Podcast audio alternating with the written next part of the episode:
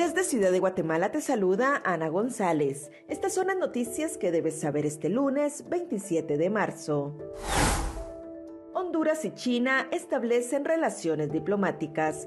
En noticias nacionales, este día se inicia la campaña electoral. Los candidatos se preparan para llamar al voto.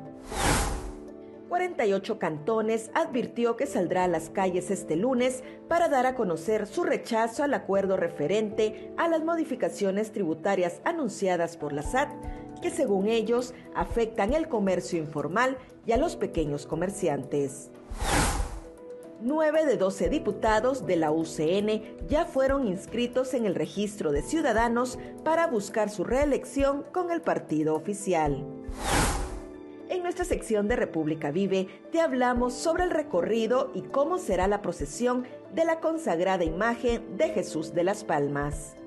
También te contamos sobre los principales hechos históricos que marcan las efemérides de este 27 de marzo. Eso es todo por hoy. Para mayor información ingresa a república.gt y mantente informado sobre las noticias del día. También nos puedes seguir en redes sociales como República GT.